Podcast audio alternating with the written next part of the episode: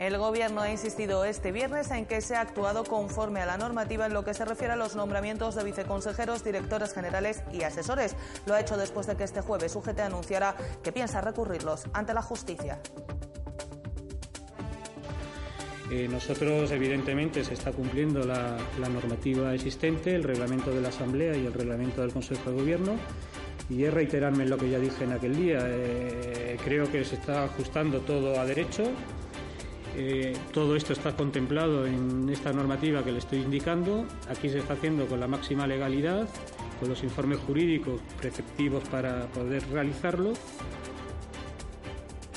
La segunda edición de la Feria de Tecnología y Videojuegos ha comenzado este viernes con muchas propuestas interesantes, entre las que destacan la exhibición de aeromodelismo y el equipo de realidad virtual de última generación. Tenemos una segunda zona que está protagonizada, por supuesto, por el Club de Aeromodelismo. Eh, han puesto una exposición tremenda de todos los los prototipos que ellos tienen, tanto de avionetas, aviones, barcos. Ahora pasaremos a verla y luego al final. Y luego al final tenemos lo que es eh, la competición por equipo. Eh, tenemos ahora mismo jugándose en directo las semifinales de League of Legends a nivel local. Esta tarde tendremos la, final de LOL eh, a nivel nacional, de la Liga Oli que hemos traído, como sabéis. Y bueno, mañana continuaremos con la final de LOL y con las finales también de CSGO y la agenda de los participantes en los concursos de Miss y Mister Ceuta se detenía este jueves en la Rule que se encontraba en las murallas reales, una experiencia en su camino que abrazan con ganas de aprender. Pues nada, a ver qué nos explican arriba y que nos exponen, y sobre todo da un ejemplo también a los demás. Pues yo vengo un poco a la aventura, a ver, porque nunca he montado una rule de esta y la verdad que vengo a la aventura, a ver qué me encuentro. La verdad que vengo con muchas ganas. Yo lo mismo que ha dicho Lucia, venimos a la aventura, no sabemos lo que nos podemos encontrar, pero va a ser una charla muy, no sé, que nos, que nos va a servir de, mucho. Pues nosotros igual, eh, nuestro compañero Fran nos va a dar una charla, eh, nos van a hacer pruebas de lo que, lo, que se hace aquí y vamos a hacer como conejillos de India, ¿no? Eh, a ver qué, nos depara la, la rule. Muy buenas noches, bienvenidos a los servicios informativos de Ceuta Televisión. Estos que les hemos relatado son tan solo algunos de los asuntos que nos deja esta jornada de viernes. El resto, como siempre, se los contamos a continuación. Comenzamos.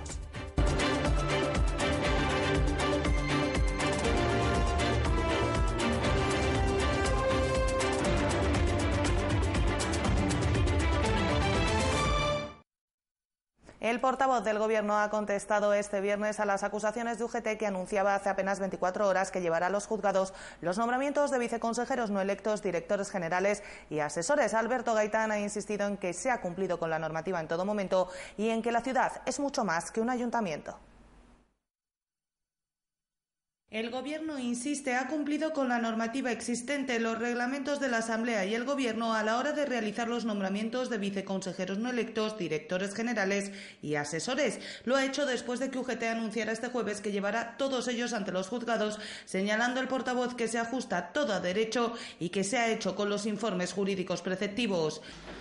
Eh, nosotros, evidentemente, se está cumpliendo la normativa existente, el reglamento de la Asamblea y el reglamento del Consejo de Gobierno y es reiterarme en lo que ya dije en aquel día. Eh, creo que se está ajustando todo a derecho. Eh, todo esto está contemplado en esta normativa que le estoy indicando. Aquí se está haciendo con la máxima legalidad con los informes jurídicos preceptivos para poder realizarlo. Gaitán ha explicado que el Gobierno se mantiene en la línea de fomentar el autogobierno, señalando que la ciudad es mucho más que un ayuntamiento, que se mantiene a medio camino entre esta figura y la de comunidad autónoma y que su funcionamiento debe parecerse más al de esta última que al de un mero consistorio.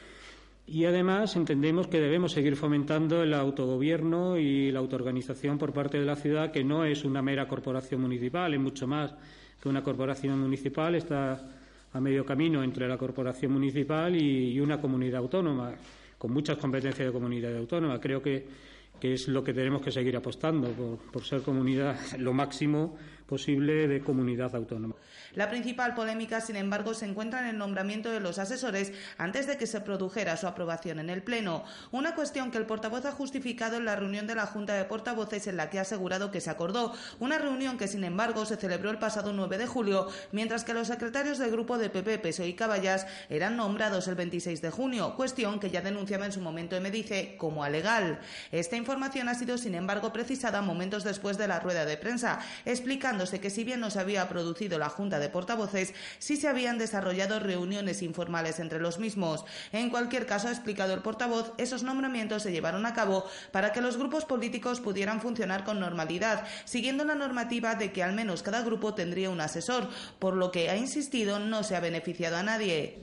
Como saben, los grupos políticos tienen que empezar a funcionar. Eh, lo que dice la normativa es que al menos todos los grupos políticos tendrán un asesor, un secretario, al menos. Es decir, todos tienen que tener uno y es lo que se hizo, nombrar ese uno. Es que no tiene discusión alguna porque la normativa sí lo recoge. Y se hizo para que los grupos pudieran funcionar a trabajar, no por, no por otras circunstancias. Además, ni se ha favorecido a un partido ni a otro. Es decir, es, un acuerdo que era para todos los grupos políticos. El portavoz del Gobierno ha insistido en el convencimiento de que los reglamentos de la Asamblea y el Gobierno están totalmente ajustados a derecho y que es esa la normativa que debe regir los nombramientos.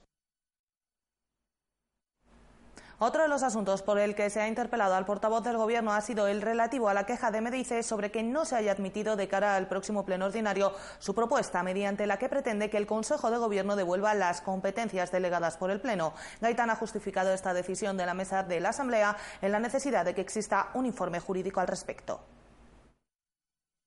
El portavoz del Gobierno ha contestado este viernes a la queja de Medice relativa a que no se haya admitido a debate en el Pleno su propuesta relativa a que el Consejo de Gobierno devuelva las competencias que le fueron delegadas por el Pleno en el año 1995.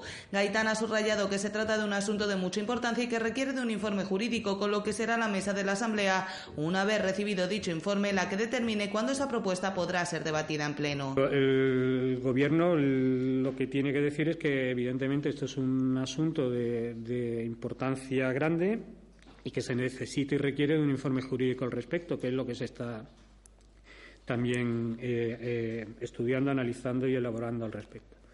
Y luego es un tema en cuanto a qué pleno se va a llevar, bueno, pues eso ya forma parte de la, de la mesa de, de la Asamblea, pues establecer en qué día se, se analiza estos asuntos. En este caso, de nuevo, el portavoz ha insistido en que se está cumpliendo con lo que establece el reglamento y ha señalado que esa delegación de competencias ha funcionado de forma eficaz desde 1995, por lo que no ve la necesidad de cambiarla. Eh, creemos también que la actuación es desde hace muchos años, y estamos hablando de 1995, que es cuando se aprueba el Estatuto de Autonomía para la Ciudad, eh, ha sido eficaz la forma de llevarse a cabo las actuaciones y esta es la posición del Gobierno, que creo que fue la misma posición que ya expresé en la anterior, en anterior rueda de prensa. En cualquier caso, ha explicado para poder establecer cuál será la postura del Partido Popular respecto a esta propuesta, habrá que conocer primero la misma, saber cuáles son las competencias que MDIC pretende que sean devueltas, insistiendo en que la actual es la forma más eficaz de gestión. Es que tenemos que saber también eh, cuál es la propuesta, es que yo la desconozco. Se habla de, de devolver competencias, pero creo que no se han especificado de qué competencias se trata. Evidentemente, y, con lo que he dicho antes, hablando de la legalidad, nosotros haremos informe jurídico y, y, el informe jurídico es básico para poder determinar y adoptar una postura al respecto. Pero sí que es evidente, y lo acabo de decir, que creemos que la forma más eficaz de funcionamiento de la ciudad es la que tenemos en la actualidad. La propuesta a pleno era presentada por MDIC, pero no es el único grupo que ha requerido la devolución de estas competencias. En la misma línea se han manifestado tanto Vox, que llegó a señalar que apoyaría la misma, como Caballas. Una situación que ha llevado a MDIC a señalar que es el pacto PP-PSOE, ambos con representantes en la mesa de la Asamblea, el que impide que la misma vaya a ser objeto de debate. Y quien también ha contestado a MDIC ha sido el PSOE, que les acusa de mentiras sabiendas con el único objetivo de desprestigiar al Grupo Socialista ante su falta de argumentos políticos. Los socialistas recuerdan a MDIC que el PSOE carece de competencias para decidir qué propuestas se incluyen en el Pleno. El Partido Socialista ha recordado a MDC que su propuesta sobre la devolución de las competencias al Pleno no se ha incluido en el orden del día del Pleno de julio, atendiendo a la decisión que se adoptó la pasada semana en la Junta de Portavoces, de la que forma parte el partido de Fátima Hamed. En la misma se consensuó que aquellas propuestas plenarias que requirieran un informe jurídico o económico deberían pasar primero por comisión informativa y abordarse en el siguiente Pleno, como es el caso de la citada propuesta. El PSOE carece, por tanto, de competencia alguna para decidir sobre las propuestas que se debaten en los plenos. Como bien sabe, MDC han señalado desde hoy que a pesar de ello tacha de veto la decisión adoptada por la mesa de la Asamblea. Si bien es cierto, añade el PSOE, que la mesa rectora decide el orden del día, la elabora con el asesoramiento de la Secretaría General, que en el caso que acontece y basándose en la decisión adoptada por la Junta de Portavoces, dictamina que dicha propuesta debe pasar primero por la Comisión Informativa porque requiere un informe. Por tanto, la mesa de la Asamblea ha decidido, concluyen los socialistas, atendiendo a criterios técnicos y reglamentarios, posponer la propuesta de Medice a la próxima sesión plenaria cuando ya se esté en posesión del citado informe y en ningún caso es al Grupo Socialista a quien le compete esta decisión. El PSOE considera que nuevamente el partido de Fátima Hamed miente a sabiendas con el único objetivo de desprestigiar al Grupo Socialista ante lo que califica como falta de argumentos políticos. Pues precisamente el Movimiento por la Dignidad y la Ciudadanía ha denunciado que pese a su propuesta para que los consejos de Ascensa, Puerto de África y en Vicesa los presida un socialista, el PSOE se niega a asumir la posición en las empresas municipales, delatando la existencia del acuerdo con el Partido Popular. El Movimiento por la Dignidad y la Ciudadanía ha anunciado que ha intentado que la oposición obtuviera un mayor control de la gestión del Ejecutivo, en esta ocasión con el nombramiento de los presidentes de las empresas municipales.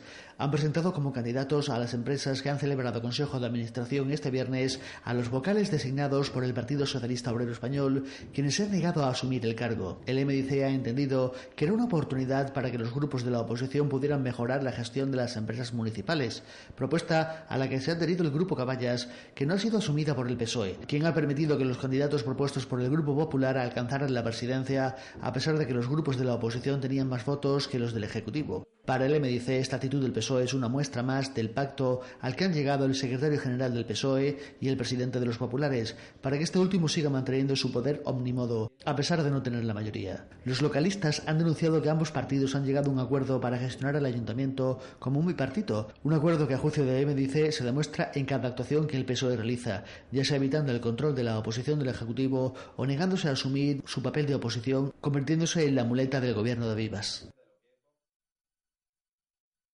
Cambiamos de asunto porque el director general de Protección Civil y Emergencias, Víctor Ríos, ha coordinado una reunión de los servicios que integran el Plan Especial de Incendios Forestales de Ceuta para evaluar y mejorar su respuesta ante nuevos incendios en los montes en este verano.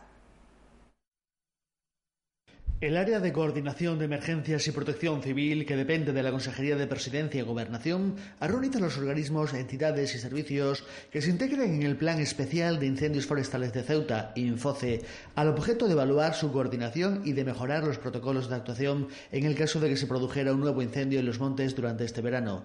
En esta reunión, coordinada por el director general de Protección Civil y Emergencias, Víctor Ríos, han participado representantes del Servicio de Extinción de Incendios y Salvamento, así como de la Policía Local, Parque Móvil 112 y Arce, dependientes de la Consejería de Presidencia y de Gobernación, además del TSI de la Consejería de Economía, Hacienda y Administración Pública, ACENSA de la Consejería de Fomento y Medio Ambiente, ICD de la Consejería de Juventud y Deporte, Policía Nacional, Guardia Civil y la Unidad de Protección Civil de la Delegación del Gobierno, AENA, la Asociación de Voluntarios de Protección Civil, el IGESA, a través del 061 y Cruz Roja. Los organismos han evaluado la primera respuesta ante una situación de emergencia forestal, el dispositivo de funcionamiento de los distintos servicios que han de intervenir para resolverla y su coordinación, así como los procedimientos de información a la población sobre los riesgos que les pueden afectar y sobre las medidas de protección a seguir.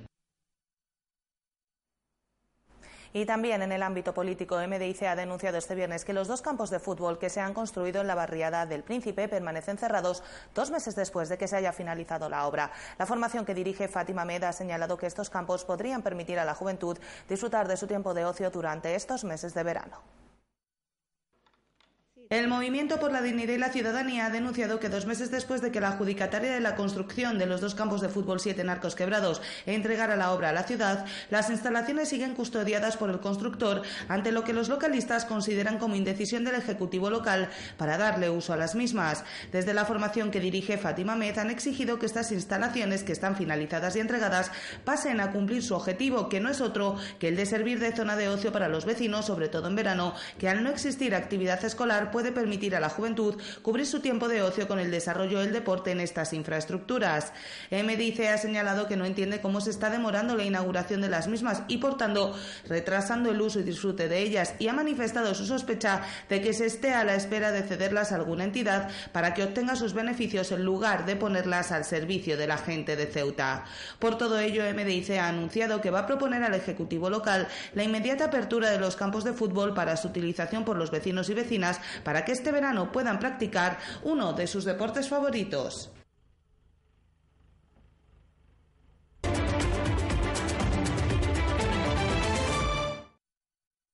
Y vamos con más cosas, porque el Polideportivo Campo Amor acoge este viernes y sábado la segunda feria de tecnología y videojuegos con muchas propuestas interesantes. Camisetas interactivas, zona retro con consolas antiguas o campeonatos de diferentes modalidades. Dos de las propuestas más llamativas han sido la de realidad virtual y la de exhibición de aeromodelismo. La Ceuta Tech Experience ha dividido el Campo Amor en tres áreas, la zona libre, la de competición y la de aeromodelismo. Tenemos una segunda zona que está protagonizada, por supuesto, por el Club de Aeromodelismo. Eh, han puesto una exposición tremenda de, todos los, prototipos que ellos tienen, tanto de avionetas, aviones, barcos. Ahora pasaremos a verla y luego al final. Y luego al final tenemos lo que es eh, la competición por equipo. Eh, tenemos ahora mismo jugándose en directo las semifinales de League of Legends a nivel local.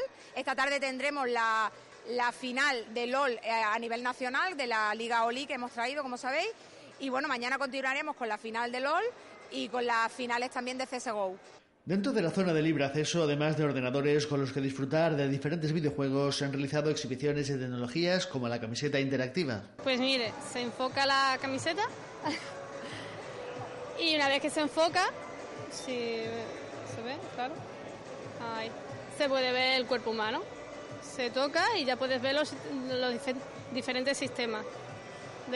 Por ejemplo, puedes ver el respiratorio y ver el pulmón y demás y darle y navegar por lo que es el pulmón. Aquí veríamos un pulmón. Y también puedes ver, bueno, lo vuelves a escanear y también puedes volver a ver todo. Por ejemplo, y te lo explica, porque pasa que por la música no se escucha el audio. El sistema circulatorio, puedes ver eh, tus pulsaciones con el dedo, te lo detecta y una vez que te lo detecta, puedes ver otra vez en la aplicación, es decir, en la camiseta, las pulsaciones de lo que sería tu cuerpo. Se ha presentado un nuevo equipo de realidad virtual que permite mucho más realismo y que ha sido una de las propuestas que más público ha atraído. Nosotros también disponemos de las de PlayStation y bueno, las de PlayStation están muy conseguidas, pero en relación a, las Oculus Rift no tiene nada que ver. Las Oculus Rift son unas gafas que te dan un realismo tremendo y que incluso se, también se están utilizando en plataformas 5D eh, que además añaden movimiento, etcétera, etcétera. Nosotros contamos con las Oculus Rift y las Oculus Quest, perdón, que son las últimas que han salido, que son totalmente inalámbricas, no necesitan cableado, simplemente ponerte las gafas y los mandos. En la zona de aeromodelismo hemos encontrado una muestra de gran calado de los diferentes modelos que poseen los miembros del club y con los que disfrutan lanzándolos al vuelo. Hoy en día los aviones vienen semi-construidos, vienen ready to fly, que se llama, que solamente de, de, acoplamiento. Y bueno, aquí en Ceuta estamos volando en la, en la Loma del Colmenar hace aproximadamente unos cuarenta y tantos años unos cuarenta y tantos años. Concretamente es la que se ve aquí, en la, la, que podéis ver en la, en, la fotografía que está aquí detrás vuestra. El Ayuntamiento de Ceuta bueno, ha visto a bien colaborar con, con nuestro club y hay una iniciativa de mejorarnos la, la, pista. De hecho, ya se han hecho algunas cositas y el proyecto que tenemos es intentar hacer una pista ya en, condiciones para poder disfrutar como en toda la península. Una experiencia que sirve de prólogo a la LAN Party de agosto y con la que se integra entre las actividades tecnológicas del verano. Y las fiestas patronales de 2019 llegan cargadas de actividades y novedades como la inclusión del Día sin Ruido, además de las actuaciones de Blas Canto, Juan Magán y Bebe. La Feria de Ceuta 2019 arranca el martes 30 de julio con la inauguración del alumbrado, que se producirá a las 11 de la noche, seguida por la actuación de Blas Cantó en el escenario del Auditorio de la Marina a las 12. El miércoles se podrá disfrutar de la gran cabalgata que saldrá desde las murallas reales a las 9 y media de la noche. Además, ese día la Asociación de Feriantes se ha comprometido a funcionar sin música ni hilo musical desde las 7 de la tarde hasta las 11 de la noche, mostrando su sensibilidad con los niños autistas. La actuación del miércoles corresponde a cargo de Juan Magán. El jueves 1 de agosto será el Día del Niño con las atracciones infantiles a 2 euros y las de adultos a 3. Bebe será el artista que ofrezca su espectáculo ese día. El viernes 2 se celebrará la cena de mayores en el Parque Marítimo, amenizada por la orquesta Joven Sabor, mientras que el grupo Plaza Vieja Covers ofrecerá diferentes espectáculos en el Auditorio de la Marina a partir de las once y media el viernes, sábado, domingo y el lunes. El sábado se celebrará una misa rociera en honor a la patrona y a las nueve y media de la noche actuarán en el auditorio los cantajuegos de Ana para los más pequeños. La ofrenda floral a la patrona se celebrará el domingo 4 de agosto a las ocho y media de la tarde frente a la iglesia de África y el día siguiente, el lunes a las doce, se celebrará la Santa Misa Pontifical.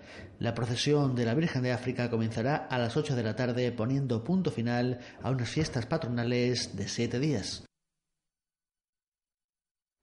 Vamos con más cosas. Los aspirantes a los certámenes de belleza de Miss y Mr. World Ceuta participaban en la noche de este jueves en una visita a la unidad de atención sociosanitaria más conocida como RULE como parte de sus actividades para después disfrutar del concierto de los 40 en las murallas reales.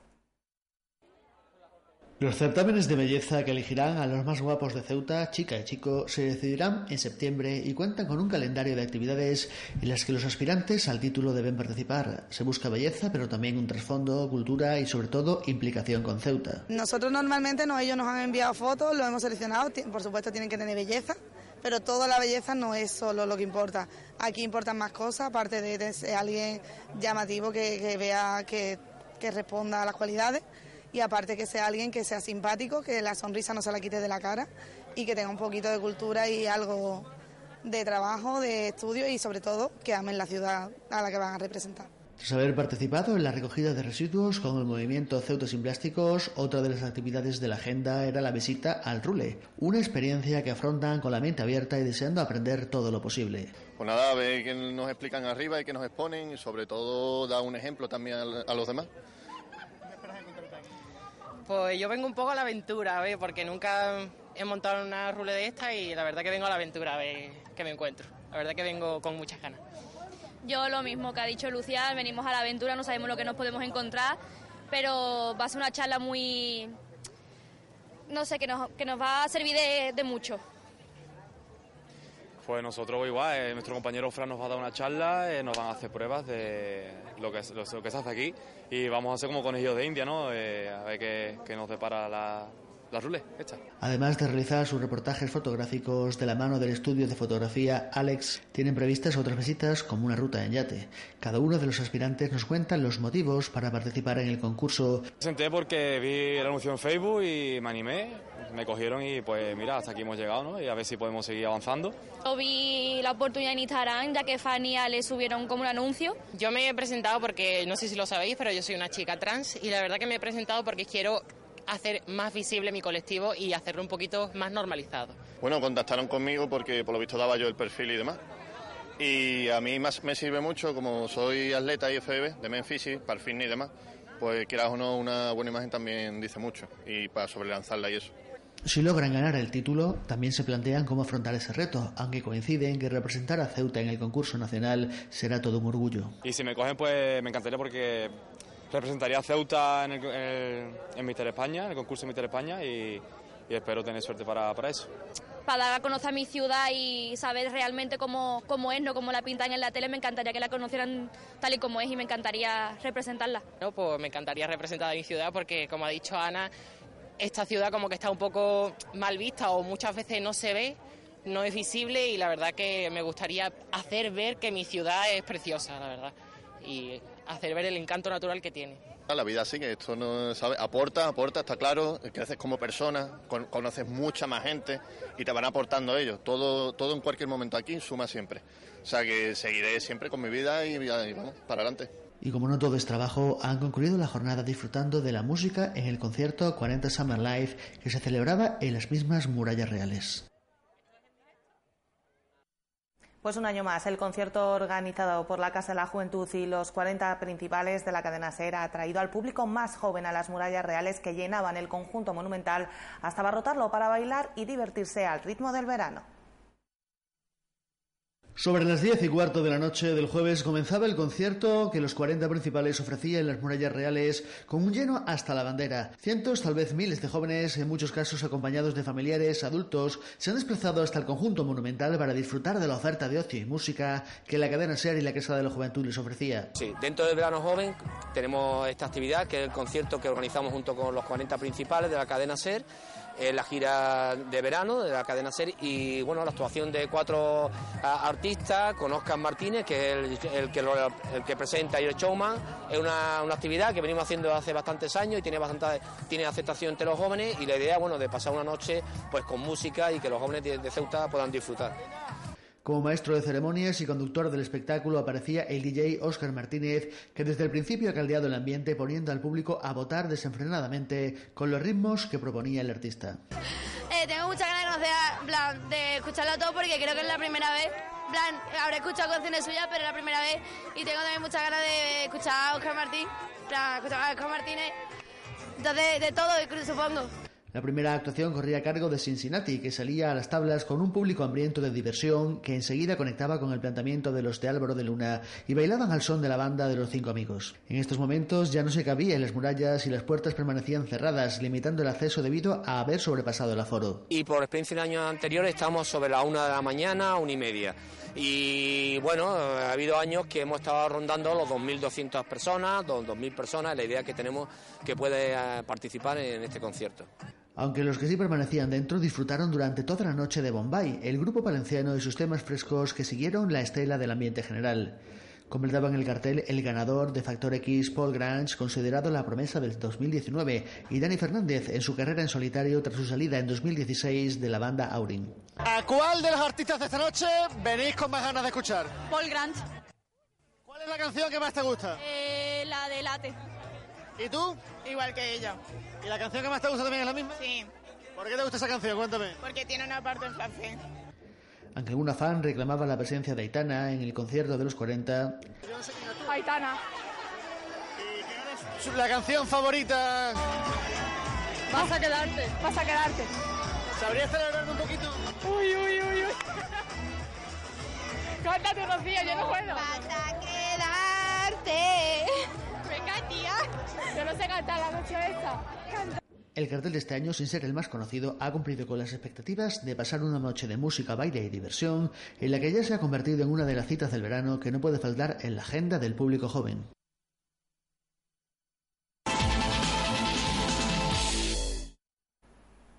Y en el tiempo del deporte les contamos que la Sociedad Deportiva Unión África Ceutí ha sacado a la venta los abonos para la ilusionante campaña en Segunda División. Por solo 20 euros, los aficionados al fútbol sala de nuestra ciudad podrán disfrutar de la temporada completa del representante vaya en la División de Plata de Fútbol Sala Nacional.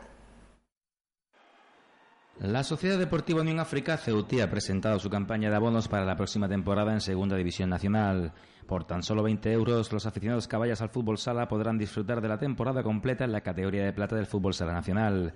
Por el Guillermo Molina pasarán este curso equipos como el Pozo Ciudad de Murcia, el filial del Fútbol Club Barcelona o el Real Betis Futsal, entre otros muchos conjuntos de nuestro país.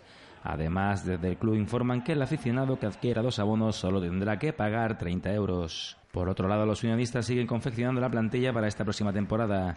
La Sociedad Deportiva Unión África Ceutí ha anunciado el fichaje del portero caballa Sergio Murcia, que llega procedente del filial que disputó el pasado año la tercera división andaluza. Sergio realizó una espectacular campaña en las órdenes de Quino Gallardo y se ha ganado la confianza de Santi Valladares para ser el segundo portero de la entidad tras el fichaje hace apenas unas semanas de Gonzalo Urbano procedente de Lumantequera donde jugó la temporada anterior en Primera División. El club también ha anunciado un viernes lleno de actividad que los jóvenes Álvaro Mesa y Juan Mora realizarán la pretemporada con el primer equipo bajo la supervisión de Santi Valladares.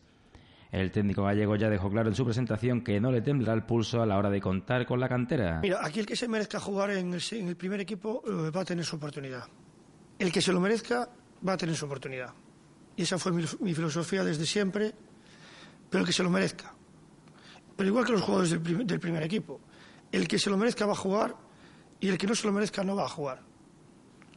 Y si hay un juvenil que se merezca jugar y tiene cualidades para hacerlo, lo va a hacer. Juan Mora llegó a ser internacional en categorías inferiores y Álvaro Mesa, que por cierto pertenece a la agrupación deportiva Ceuta Fútbol Club, equipo que no ha puesto ningún problema en la cesión del canterano, ya disputó algunos minutos la pasada temporada en el conjunto de Rachi Gazmed.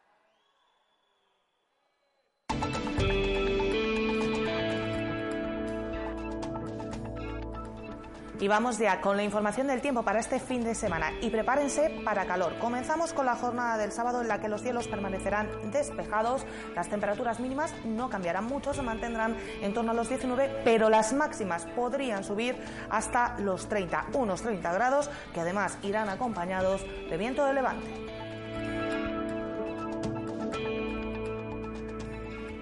Y panorama muy similar o aún más caluroso el que nos espera para la jornada del domingo con cielos despejados, mínima de 20 grados, máxima de 31 y el viento seguirá soplando de levante. Eso sí, se espera que a lo largo de la tarde vaya rolando y se convierta en variable.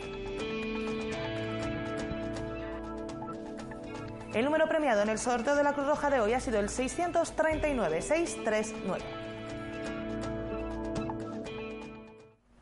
Y esta noche las murallas reales acogen la actuación desde las diez y media de Argentina, acompañada por Antonio Canales. El bailador ya protagonizó este jueves un flash mob en compañía de las academias de baile de Ceuta en la plaza Nelson Mandela. Con algunas imágenes del evento nos despedimos por hoy, no sin antes recordarles que pueden seguir toda la actualidad de la ciudad en nuestros perfiles en las redes sociales, Facebook y Twitter, en nuestros podcasts y, como no, aquí en www.ceutatv.com. Disfruten del fin de semana. Adiós.